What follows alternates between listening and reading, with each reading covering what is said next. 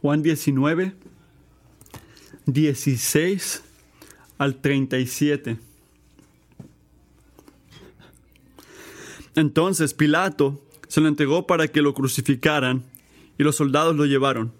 Jesús salió colgando su propia cruz hacia el lugar de la calavera, que en arameo se llama Gólgota. Ahí lo crucificaron, y con él a otros dos, uno a cada lado y a Jesús en medio. Pilato mandó que se pusiera sobre la cruz un letrero que estuviera escrito Jesús de Nazaret, rey de los judíos. Muchos de los judíos lo leyeron, porque el sitio en que se crucificaron a Jesús estaba cerca de la ciudad. El letrero estaba escrito en arameo, latín y griego. No escribas, rey de los judíos, protestaron ante el Pilato los jefes de los sacerdotes judíos. Era el quien decía ser rey de los judíos. Lo que he escrito, escrito queda, le respondió Pilato. Cuando los soldados crucificaron a Jesús, tomaron su mano, su manto, y lo partieron en cuatro partes, uno para cada uno de ellos. Tomaron también la túnica, la cual no tenía costura, sino que era de una sola pieza, tejida de arriba abajo. No la, no la dividamos, se dijeron uno a otros. Echamos suertes para ver quién le toca. Y así lo hicieron los soldados. Esto sucedió para que se cumpliera la escritura que dice, se repartieron entre ellos mis mantos, y sobre mi ropa echaron suertes. Junto a la cruz de Jesús estaba su madre, la hermana de su madre, María, la esposa de Cleofas, y María Magdalena. Cuando Jesús vio a su madre y a su lado al discípulo a quien él amaba, dijo a su madre, Mujer, ahí tienes a tu hijo. Luego dijo al discípulo, Ahí tienes a tu madre. Y desde aquel momento, ese discípulo la recibió en su casa. Después de esto, como Jesús sabía que ya, todo había terminado, y para que se cumpliera la escritura, dijo, Tengo sed. Había ahí una vasija llena de vinagre, así que empaparon una esponja en el vinagre, la pusieron en una caña y se la acercaron a la boca.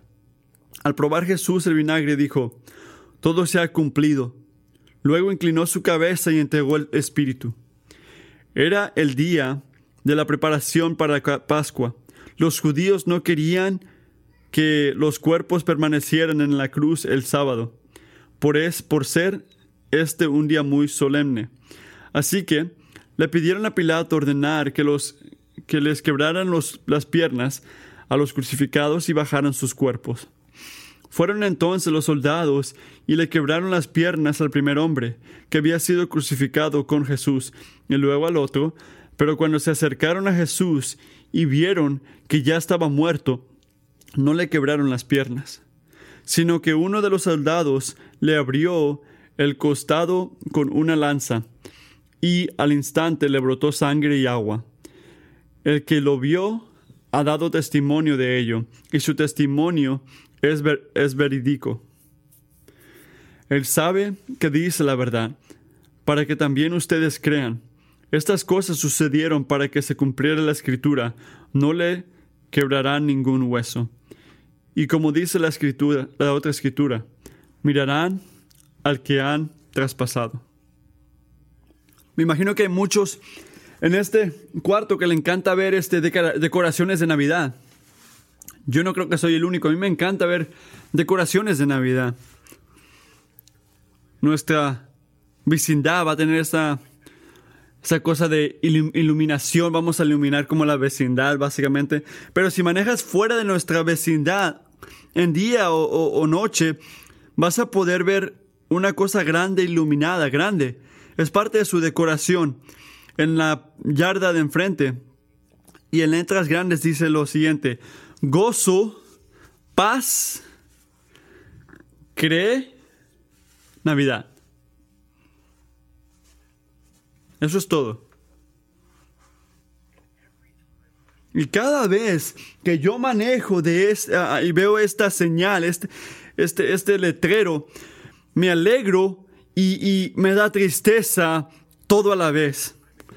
Me, me llama la atención porque hay una buena y gloriosa razón para estar llenos de gozo y paz y fe en tiempo de Navidad. Pero me da tristeza porque el letrero no, no da la razón.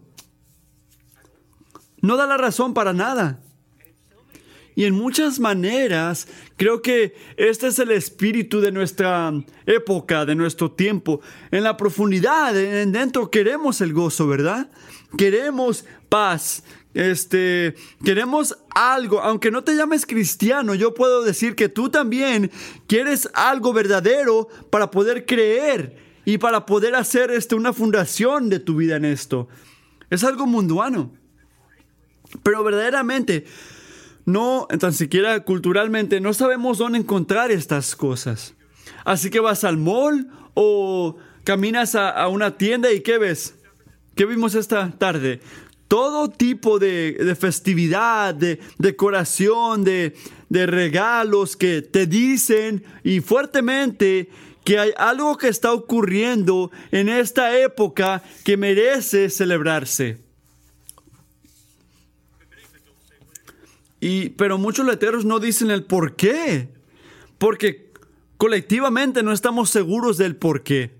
Bueno, la Biblia es una respuesta a esta pregunta. Y no, no es la resistencia del humano de no creer en los ángeles o cosas así. El paz y el gozo para mañana de que ofrece el cristianismo tiene todo que ver con un anuncio encontrado en el Evangelio de Juan, capítulo 1, que leímos hace casi dos años. Escucha, y la palabra se hizo carne y estuvo ante nosotros y hemos visto su gloria, gloria del único Hijo del Padre lleno de gracia y verdad.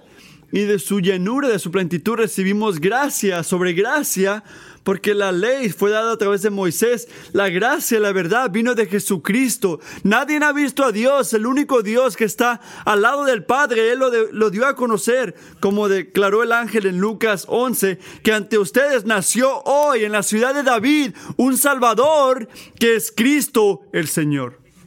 Y esto, esta es la razón por gozo y paz y fe, todo lo que está en ese letrero que les dije, en este tiempo de Navidad.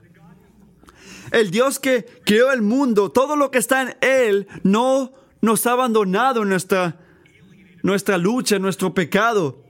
No nos ha separado. Él, no, él ha venido hacia nosotros. Ha caminado entre nosotros. Ha cargado nuestro pecado, nuestras luchas, nuestras preocupaciones. Y lo llevó a la cruz para morir la muerte que merecíamos nosotros. Para que el juicio de Dios no sea la última palabra sobre nosotros. Así que en una manera muy, muy verdadera, Jesús nació para morir. Es la razón por la cual vino al mundo su muerte. En Juan 19, lo que acabamos de leer, es el momento en todo el Evangelio que estábamos esperando en, en el Evangelio, en este libro. Es lo que hace Jesús aquí, que hace que la Navidad sea buena noticia. Si tomas este capítulo y lo sacas del Evangelio de Juan, no tenemos buena noticia. Pero está aquí. Así que lo tenemos. Porque la Navidad nos dice que necesitamos un Salvador. Y en Jesús Dios se convirtió en el Salvador que necesitábamos. Y esa es la buena noticia de Navidad. Y si sabes algo de la fotografía o, de arte, puedes conocer esta idea de un punto focal. De repente gente que hace física aquí, un tipo de clase. Es una imagen que tiene básicamente el, enfoque principal, el, el, centro de la atención o interés, el punto focal de toda la Biblia incluyendo el Evangelio de Juan, es la muerte sacrificial de Cristo, el punto enfocado. Y es lo que ocurre en este capítulo. Así que, ¿en qué nos enfocamos aquí? Esta es la pregunta. Si es el punto este, de enfoque, ¿qué, ¿en qué nos enfocamos cuando vemos este, lo que dice Juan al enfocarnos en, en la cruz? Bueno, yo creo que seis cosas vienen a, a mente. Ah, sí, esto significa que va a ser un sermón de seis puntos. Seis cosas vienen a mente cuando consideramos esto. Vamos a considerar cada una de estas entendiendo que no vamos a entender la profundidad de lo que significa. Así que el punto número uno, la consideración punto número uno, considera el peso de su cruz. Considera el peso de la cruz. Mira el versículo 17. Mientras empieza el versículo 17, Jesús ya, como predicó Josh la semana pasada, ya lo habían golpeado, ya lo habían este, entregado. La sangre perdida ya era mucha. El daño físico a su cuerpo era severo en este punto. Y ahora los romanos le dicen a Jesús que camine al lugar de la calavera que está fuera de Jerusalén, donde lo crucificaron. Y nota que ah, dice aquí Juan también que fue llevando su propia cruz, cargando su propia cruz. Esta no es una cosa que se hizo insignificantemente, no, esto es algo que importa, porque esto habla de la voluntad de Cristo para sufrir. No fue a esa cruz pateando y renegando. Completamente y literalmente tomó la voluntad del Padre para su vida, aunque vino a una, un costo muy grande. Así que sí, lo abusaron horriblemente, lo, maltrataron los pecadores, y lo que ellos sentían que estaban haciendo todo lo que ellos querían. Nota, Jesús últimamente no está obedeciéndolos a ellos. Está obedeciendo a quién? A su Padre, que planeó desde la eternidad que iba a ser una manera de, a través de la muerte de su Hijo para, para poder redimir a los pecadores y que llevarlos a casa a Dios. Así que no te equivoques. Aunque dice Juan aquí que era su propia cruz, esta cruz es de nosotros primero. Porque la de nosotros era esa culpa, de nosotros era la condenación y en voluntad la cargó por nosotros. Y en Hebreos 13:11 habla de las acciones de Jesús basado al, este, al, sacrificio que vemos de los animales. Dice aquí, el cuerpo de los animales que le traen la sangre a los lugares santos por los sacerdotes por un sacrificio del pecado, son quemados afuera del campamento.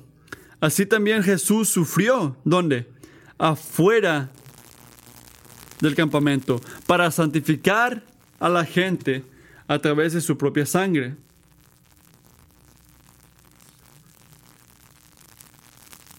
Y sufrió.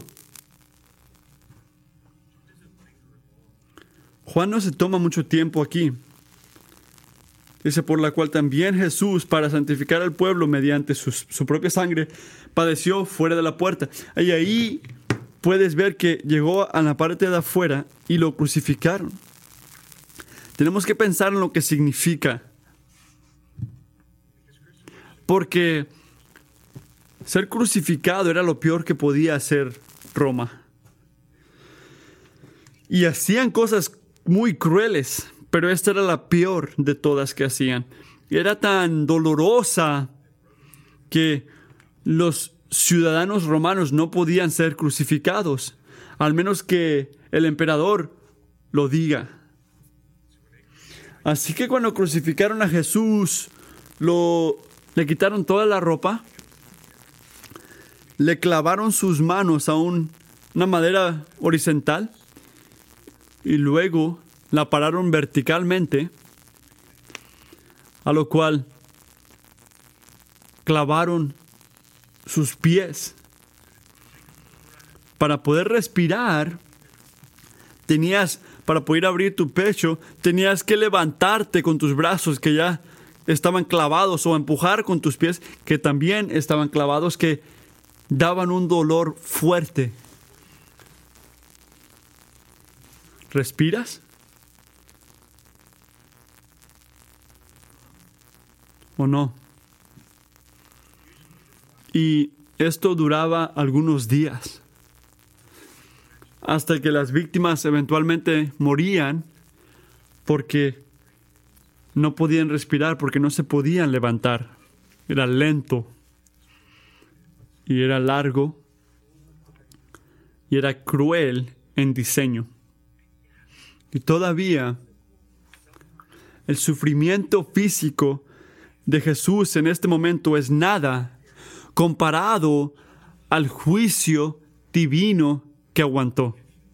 Si, si has sentido esto tú, y sé honesto, has sentido el peso, el peso de la culpa por algo que tú sabías que hiciste. Puedes estar cocinando y la culpa está ahí. Puedes estar manejando y la culpa está ahí, siguiéndote. Algunos han sentido este peso. Imagínate cargar el peso del pecado del mundo entero. Pasado, presente y futuro. A una vez. Y durante muchas horas, el Padre derramando la ira de toda todo pecado, de toda malicia, de todo pensamiento, todo a la misma vez derramado ante Jesús. Y menciono esto porque es importante que sepan que últimamente no fueron los romanos que mataron a Jesús, fue Dios mismo. Isaías 53, 10 fue la voluntad del Señor quebrantarlo. Así era el peso de esa cruz.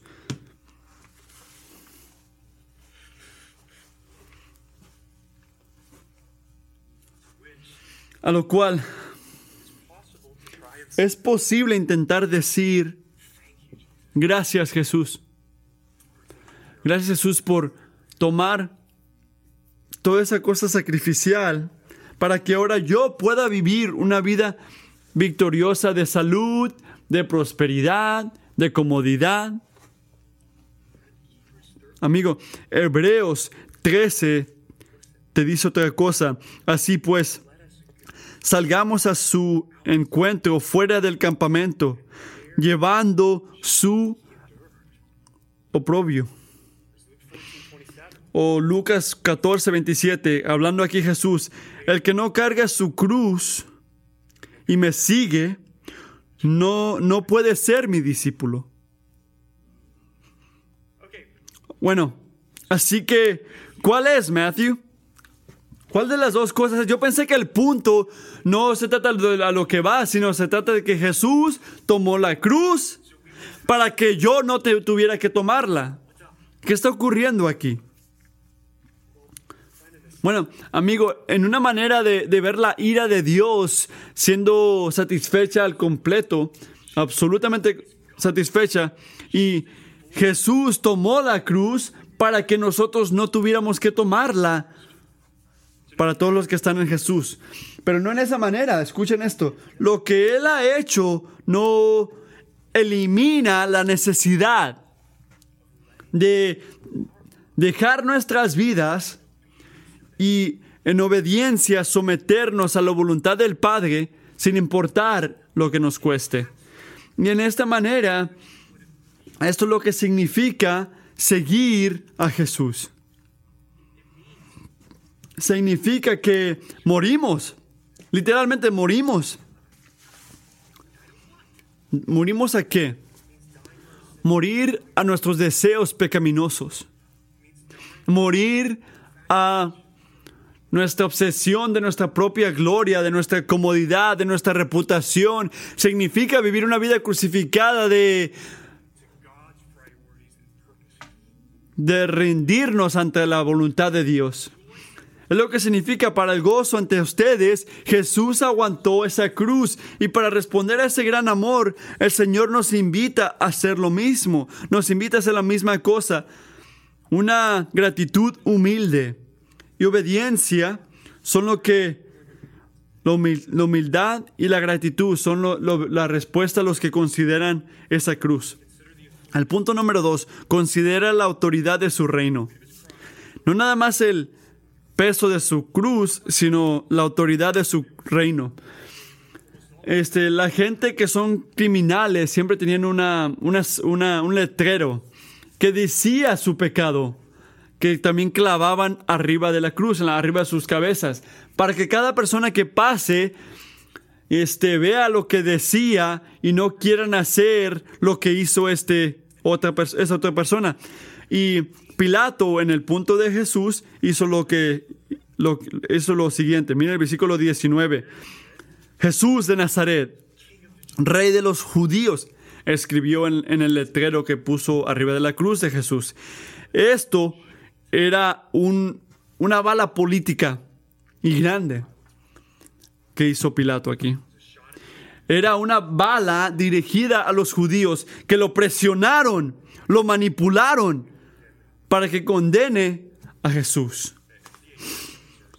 Como escribió un escritor, Pilato estaba determinado al humillar a los que lo humillaron a él. Pero ¿cómo hace esto? Bueno, de esa que esa, o oh, quieres que mate a Jesús, quiere que lo crucifique, está bien, está bien. Te voy a enseñar lo que yo piense, pienso de todos tus reyes. Esto es lo que yo pienso. Ninguno de ellos pueden quitar su autoridad. No, no piensen que Pilato últimamente es cristiano y quiere proclamar la verdad. No, él está dándole una bala a los judíos. Pero esto ocurre tanto en el Evangelio de Juan, ¿verdad? El Señor habló más de lo que pensaba, de lo que sabía. Es lo que me llama la atención. Porque Jesús no nada más es el rey de los judíos, es el rey del universo. Así que Juan reconoce la ironía aquí. ¿Qué está ocurriendo? Pilato está burlándose de Jesús y los judíos y lo hizo en todos los lenguajes que puede imaginarse, arameo, latín y griego.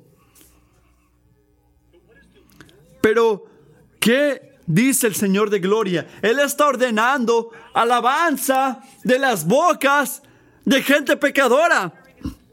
Está declarando su, gloria ante las naciones, su obra ante la gente. Mira el detalle que el detalle que lo escribieron en tres lenguajes diciendo que Jesús es el rey del mundo. Versículo 20. Miren, muchos de los judíos lo leyeron porque el sitio donde, en que lo crucificaron a Jesús estaba cerca de la ciudad. ¿Qué está ocurriendo en el momento que están matando y destruyendo a Dios?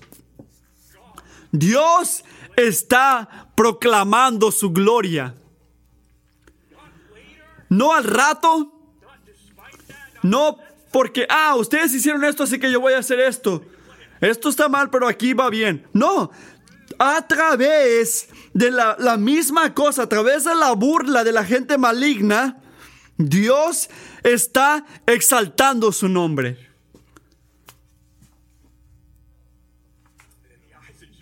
Pero ante los ojos de los judíos, de los romanos, yo, un rey crucificado era algo contrario a lo que ellos pensaban. Pero no en la sabiduría de Dios. Porque lo que es verdad que, que el rey Jesús inauguró su rol redentivo. ¿Cómo lo hizo? Porque a través de esta crucificación Jesucristo destruyó el, el, peso del pecado y la muerte. Jesucristo desarmó la, malicia. Jesucristo enseñó que la malicia de rebelión humano no se compara con la fidelidad de Dios. Esto es lo que estaba haciendo Jesús. Así que miramos al Hijo colgando en esa cruz. ¿Qué estamos viendo? Estamos viendo la victoria más grande que había tenido Jesús en su vida. Alguien escribió que el crucificado es el verdadero rey. El rey que es rey sobre todo porque es Él el que estuvo estirado en esa cruz.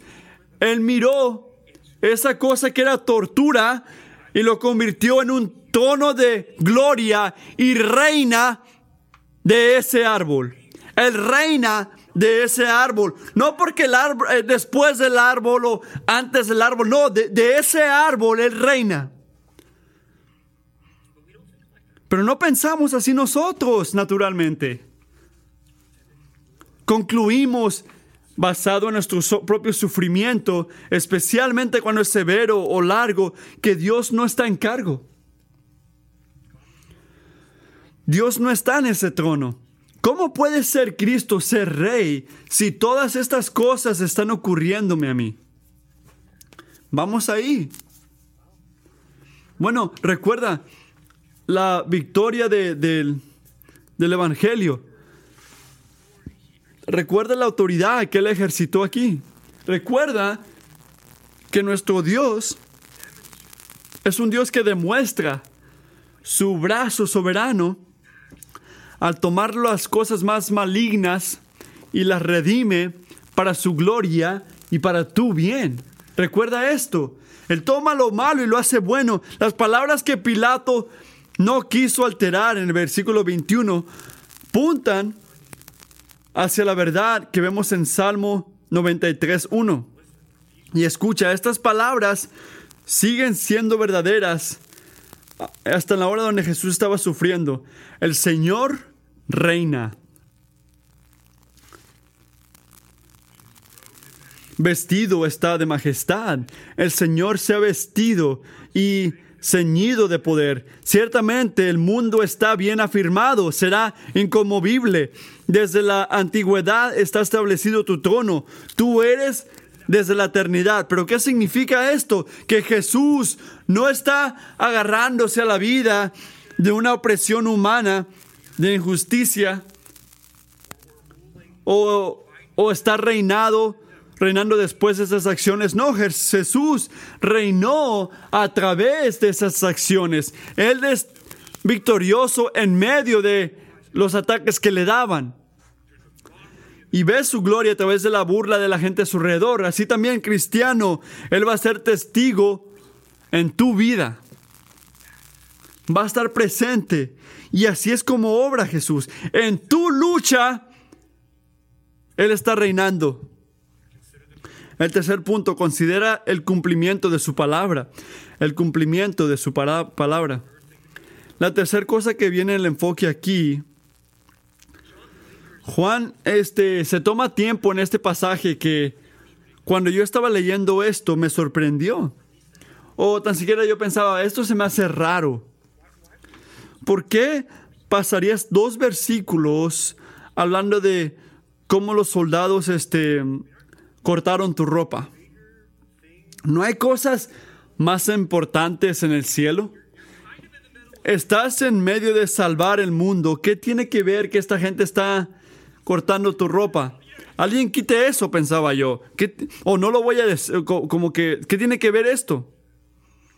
Juan se toma su tiempo aquí por diseño. Porque él, él nota algo que está ocurriendo, algo que vemos a través de la vida de Jesús y solamente se intensifica durante sus últimas horas. ¿Cuál es el poder? Que todo lo que le ocurría a él y todo lo que hizo, todo iba para abajo, o todo ocurría, perdón, en, alineado con profecías que estaban escritas desde hace miles de años. Tomen Salmo 22 como un ejemplo vamos a ver esto, pero ¿qué, grita esto? Grita que no nada más era como si la palabra del Señor fue cumplida en los eventos grandes. La palabra de Dios también fue cumplida en los detalles que hacen ese gran evento. Así que en Salmo 22, el rey David escribió como mil años antes de Cristo y habló de su experiencia que fue atacado por sus enemigos hasta el punto de la muerte. Así fue la historia de la gente de Dios también en la historia. Pero no nada más es la historia de David o la de nosotros, últimamente es la historia de Jesús. Él es el que sufrió como nadie más. Mira lo que eh, David dice en Salmo 22. Se reparten entre sí mismos mis vestidos y sobre mi ropa echan suertes. Mil años antes de Cristo. Eso es exactamente lo que le ocurrió a Jesucristo. ¿Notan eso?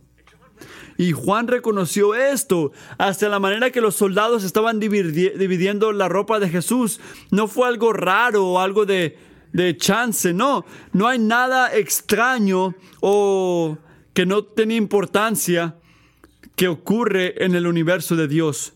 Todo tiene un propósito. Esta gente estaba haciendo exactamente lo que querían. Sí, estaban haciendo lo que ellos querían, pero indirectamente también están haciendo o cumpliendo la palabra de Dios. Están enseñando lo tanto que podemos confiar a Dios. Puedes leer, leer este, el letrero que puso Pilato en, arriba de Jesús y pensar, ah, qué coincidencia. Tiene que ser algo irónico que ocurrió. No. ¿Qué tal en la manera que, dividieron su, su ropa en el versículo 24? Cumpliendo exactamente lo que dice Salmo 22, 18. O la manera que le dan el vinagre, el vino, en el versículo 28, que cumple Salmo 69. O la manera que no quebran ninguno de sus huesos, en el versículo 33, que es exactamente lo que dice Éxodos 22 y Salmos, o la manera que le, pegaron en las costillas a Jesús para que salga el agua, que es exactamente lo que decía Zacarías 10. Cuatro veces. En Juan 19, cuatro veces, dice que esto era para cumplir la escritura, para cumplir la escritura, o estas cosas ocurrieron para que las escrituras se cumplan. ¿Qué grita esto? ¿Qué, ¿Qué nos quiere decir la cruz de Cristo aquí? ¿Qué está declarando?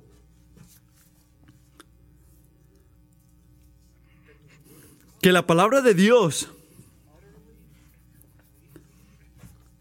para siempre, para siempre y completamente merece tu confianza. No nada más en las cosas grandes o las ideas grandes, sino en las cosas pequeñas también, en los detalles. las promesas más pequeñas, incluyendo las acciones de los pecadores. Recuerda esto. Vemos aquí que todo lo que está ocurriendo en este versículo, en este capítulo, está ocurriendo de la manera que Dios dijo que iba a ocurrir. ¿Qué hace esto? Eso nos confronta, nos, nos enseña que tenemos un Dios que cumple sus promesas y obra todo basado a su voluntad. Piénsalo así, cuando Dios dice en su palabra, algo va a ocurrir, ocurre. 100% de las veces. Su palabra merece tu confianza. No nada más, no es más merecedora que esto o que esto otro, no, merece tu confianza completamente. Así que cuando ves algo específico en el siguiente año en la palabra de Dios y piensas, eh, no me gusta eso. O eso es difícil entender. O eso no ha ocurrido todavía, o cómo sé si esto es verdad. Y piensas, ¿por qué debería de, creer en esto? Esto es lo que tienes que hacer, tienes que recordar la cruz de Jesucristo. Tienes que recordar cómo las cosas que Dios prometió desde hace mucho tiempo ocurrieron exactamente de la manera que Él dijo que iban a ocurrir en este momento. Recuerda eso, no fue accidente, no fue chance. Ocurrió porque Dios conscientemente estaba cumpliendo su palabra. Esta es la consideración número cuatro que tenemos, debemos tener en mente. Considera la ternura de su cuidado. Así que el peso de su cruz, la autoridad de su reinado, el cumplimiento de su palabra y el cuarto punto, la ternura de su cuidado. Mira el versículo 24.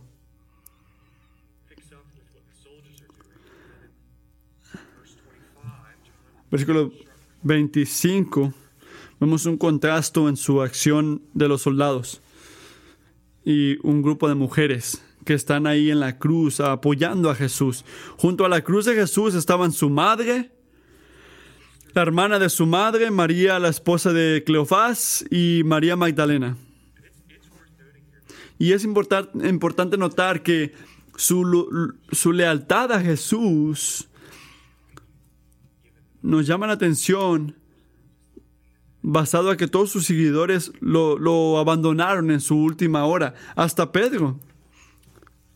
Ni siquiera lo aceptó. Pero no este grupo, no estas mujeres. Y cuando Jesús las ve, hace algo que nos da una ventana al corazón de Dios. No fallen al ver esto en medio de dolor que no se puede comparar con el peso de la culpa del mundo en sus hombros. En ese momento estaba deteniendo el universo. Él frenó para cuidar de su madre. Bueno. ¿Notan eso? Frena para cuidar de su madre. Juan no sale y dice esto, pero la, lo que vemos aquí en el versículo 26 a 27 es que José, su padre este, adoptivo, murió. Y Jesús sabe el quinto mandamiento que dice, honra a tu padre y a tu madre. Él sabe que tiene una responsabilidad dada por Dios, como nosotros también. Proveer físicamente por nuestra, nuestro hogar. Como dice el apóstol este dice que, pero si alguna viuda tiene hijos o nietos, que aprendan estos primero a mostrar piedad para que para con su propia familia y a recompensar a sus padres, porque esto es agradable delante de Dios. Así que hace Jesús, le da su madre al discípulo que ama, pensando aquí Juan, y a ella le dice, mira tu hijo, y a ella le dice, mira tu, tu madre. Ahí tienes a tu madre. Nota ahí que en el punto más grande de su sufrimiento, Jesús no está usando su sufrimiento como una excusa para evadir hacer la voluntad del Padre. ¿Notas esto? No dice, ¿sabes qué, Señor? Yo soy, yo tengo mucho sufrimiento ahorita, tengo muchas luchas, muchas batallas. Cuando la vida se calme un poco, confíame, voy a regresar a obedecer tu palabra y cuidar de mis padres aquí. No. Él amó hasta el final. Su virtud, su obediencia hasta el sufrimiento era perfecta. En todo lo que estaba ocurriendo, y era mucho lo que estaba ocurriendo en la vida de Jesús, no paró de ver las necesidades físicas de María. Hubiera sido muy fácil hacerlo, ¿verdad? ¿Qué, qué, cuál es la necesidad de una mujer para necesidad física cuando estás salvando al universo? ¿Qué tiene que ver una mujer? No, pero Jesús no para esto. No lo para de, de cuidar de ella. Porque es el Dios que frena por uno. Wow. Él te ve a ti también. Si eres viuda,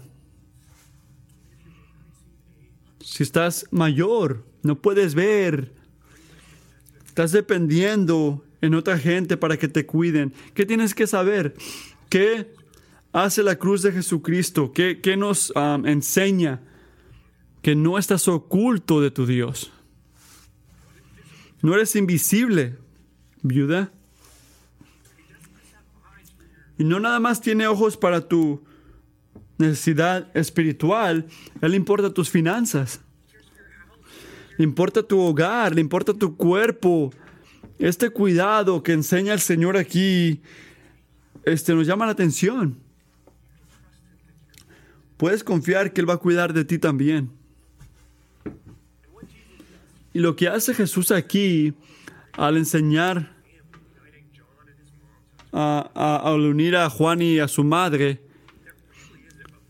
es una foto muy hermosa del resultado final de todo lo que está haciendo a través del Evangelio.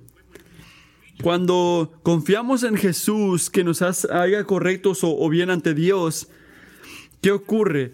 No este nada más nos une a sí mismo, Él también nos reconcilia unos a otros como miembros de su cuerpo, la iglesia. Él crea una nueva familia, unida, basada a la, devoción a Él. A Él le importamos a través de su gente. Tenemos que tener cuidado aquí. Porque no podemos sanar como humanos o como iglesia lo que solamente Cristo puede restaurar. No le pidas a la iglesia que sea tu salvador. Porque todos somos pecadores que necesitan un salvador. La iglesia no es tu salvador, Jesús es. Pero unas maneras tiernas que Jesús nos cuida es a través de la familia de su gente. Él sabe quién eres tú, Él sabe tu deseo, Él sabe tu deseo de unirte con alguien. Nota que no le dice María, mira mujer, mira Salmo 63, yo soy suficiente para ti. No. Él la guía a Juan y Juan la toma a su familia. Es el cuidado que pone y la obediencia que vemos en este amor por sus amigos, que seamos una gente que hace lo mismo uno por otros una y otra vez. Considera el cuidado. El quinto, número, el quinto punto, considera la perfección de su cuidado, perdón, el 6, considera la plenitud de nuestra salvación.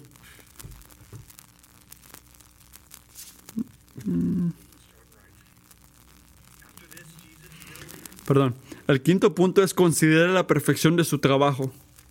Así que lo que está diciendo aquí Jesús es que ya se terminó. Bueno, Juan 17, 4 dice que toda la obra de salvación para el hombre que el Padre lo mandó a cumplir. Así que a través de su obediencia, Él nos hizo bien ante Dios. Y mientras Él estaba entre el cielo y la tierra, Él recibió el juicio que merecíamos nosotros. Él pagó por nuestro, nuestro pecado. Y Jesús lo sabía. Él vio el fin. Él vio este, que su misión ya se había cumplida.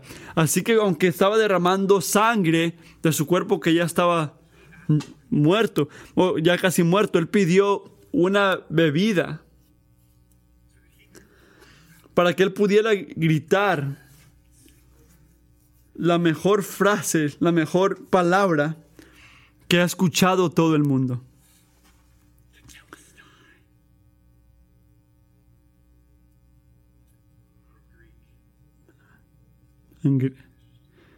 Se ha cumplido se ha cumplido. No dijo, bueno, es todo lo que yo puedo hacer. O padre, bueno, este te va a tocar a ti a cumplir esto. O si saben que, perdón que no me pude quedar más tiempo. No, no. Misión cumplida. Trabajo completo redención segura, muerte destruida, salvación ganada, el infierno destruido, el cielo abierto. Lo que Dios prometió, lo que Dios prometió desde el principio en Génesis 3.15, el principio de esta historia, nosotros lo destruimos. ¿Qué prometió? Que un día los descendientes iban a destruir a esa serpiente. Y esto es lo que Jesús cumplió. Esto se cumplió. Y no lo hizo de la manera que la gente de Dios, los judíos, lo esperaban. No llegó y lo rescató de esclavitud de los romanos. Él lo rescató de esclavitud espiritual. Y en el proceso inauguró un renovamiento donde un día todo va a ser nuevo de una manera física. Así que ahorita estamos esperando para que se cumpla, pero la obra ya se cumplió, dijo Jesús. No hay más sacrificio por el pecado que tiene que ocurrir. Hebreos 10, 11.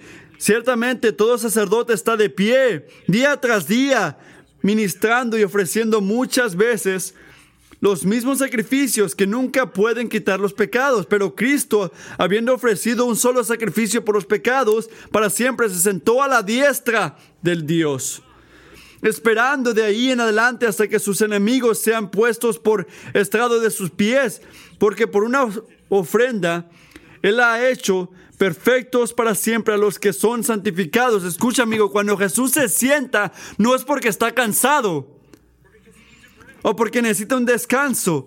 Jesús se sienta porque no hay más trabajo que tiene que ocurrir para tu salvación. Por eso se sentó.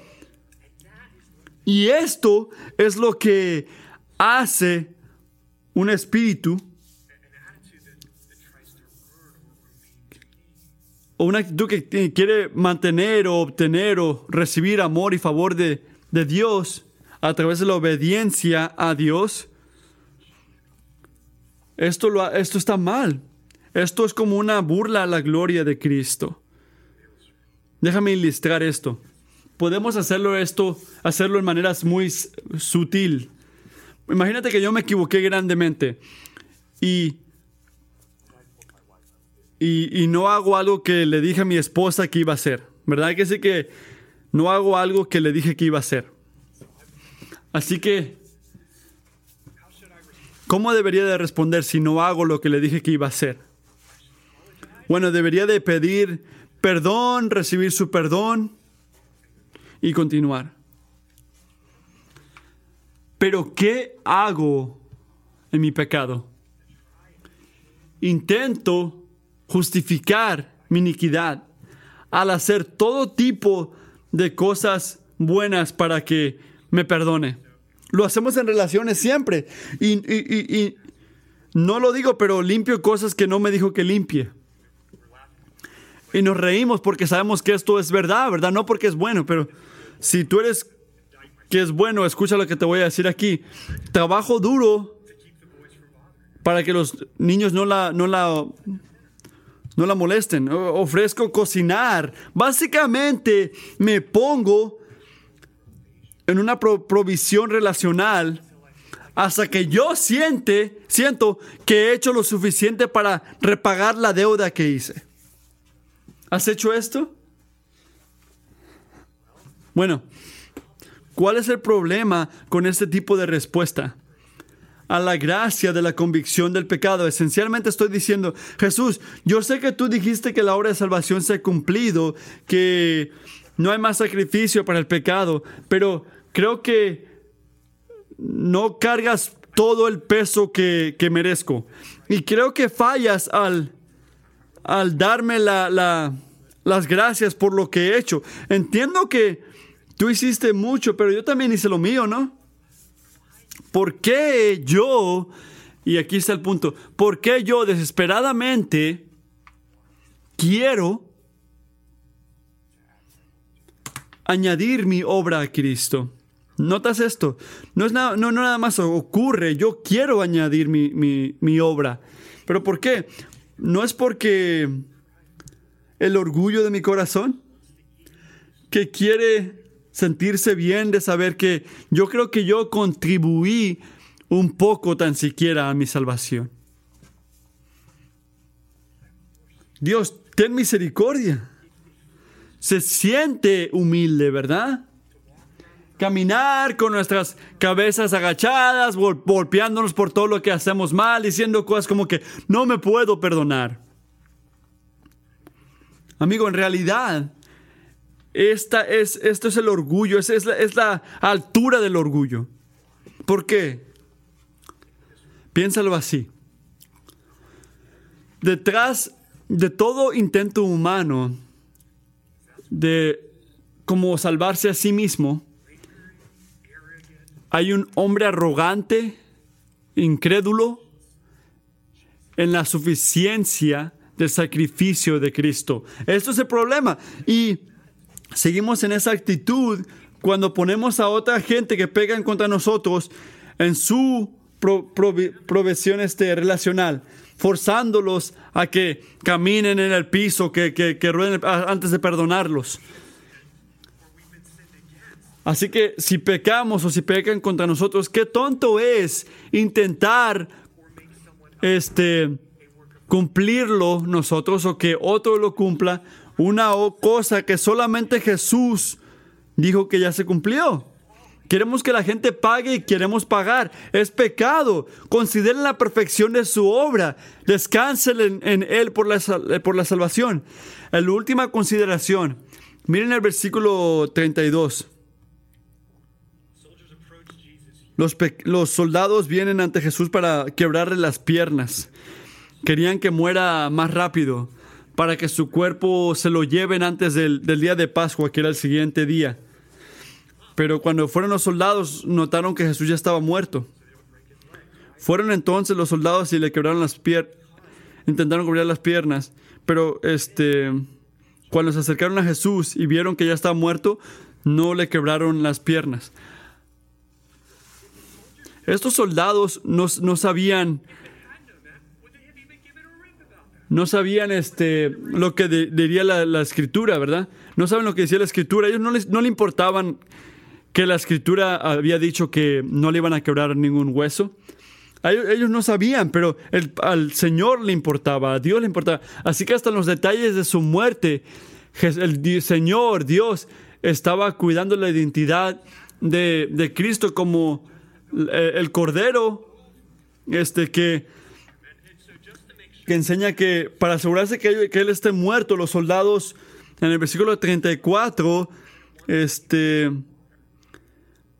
los soldados este, le, abrieron el costado con una lanza para asegurarse que estuviera muerto y le salió agua. Este, la segunda escritura que habla Juan aquí, cuando le pegan, le pegan en el lado a Jesús, viene de Zacarías 12:10. Quiero que escuchen cómo el Señor habla de esto. Cuando Él dice, dijo unos cientos de años antes de que viniera Jesús, y Zacarías dice, y derramaré sobre la casa de David y sobre los habitantes de Jerusalén el espíritu de gracia y de suplica, y me mirarán a mí,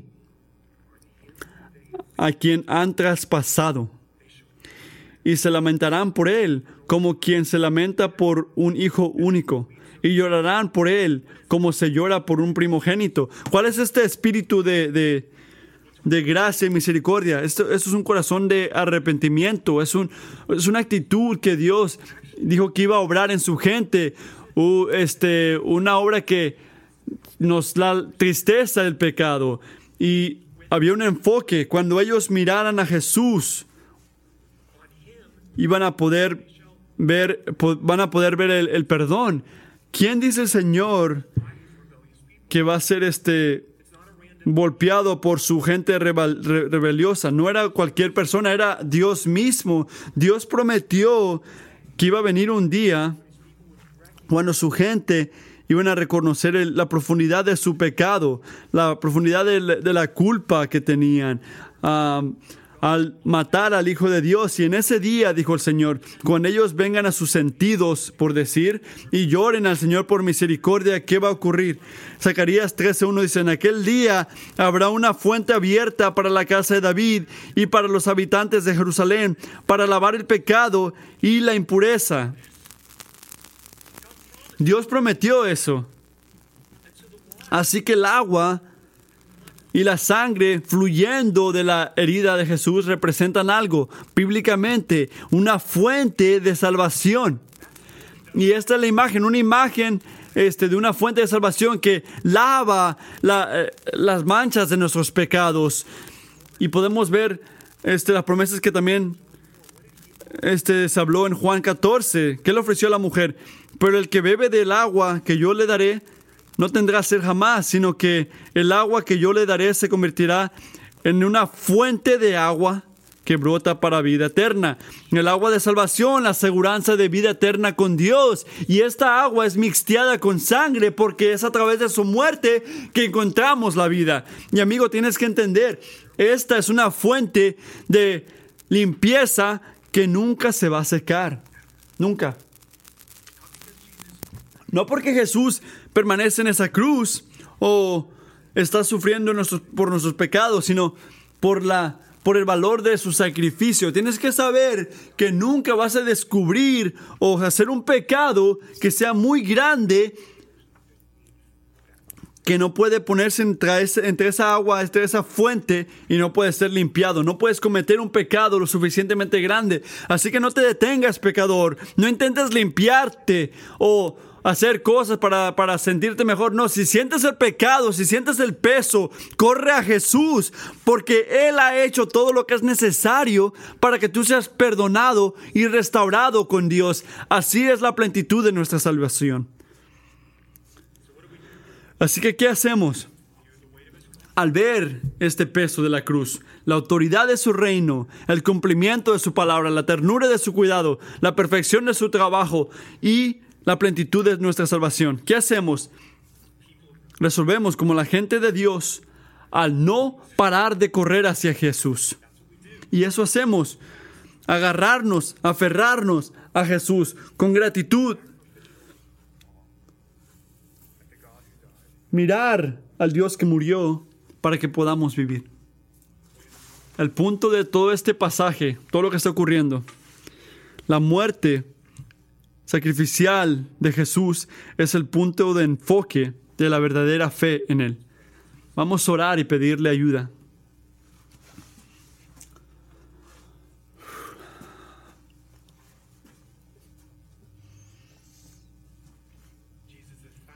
Jesús, las facetas de tu gloria que hemos visto en este pasaje solamente son las partes de afuera de tus maneras. Apenas estamos empezando a ver lo que tú haces. Nos da gran razón por gozo, por gratitud, por agradecimiento, especialmente en este tiempo navideño. Gracias Jesús que tú naciste para morir a través de tu muerte. Podemos tener vida eterna. Señor, te pedimos esta mañana que nos des fe en tu obra cumplida. Mientras expresamos nuestra gratitud en canto y compartiendo la cena, por favor, añade nuestra confianza en que tú eres el Salvador perfecto que necesitamos. Gracias por ser nuestro Rey. En tu nombre oramos. Amén.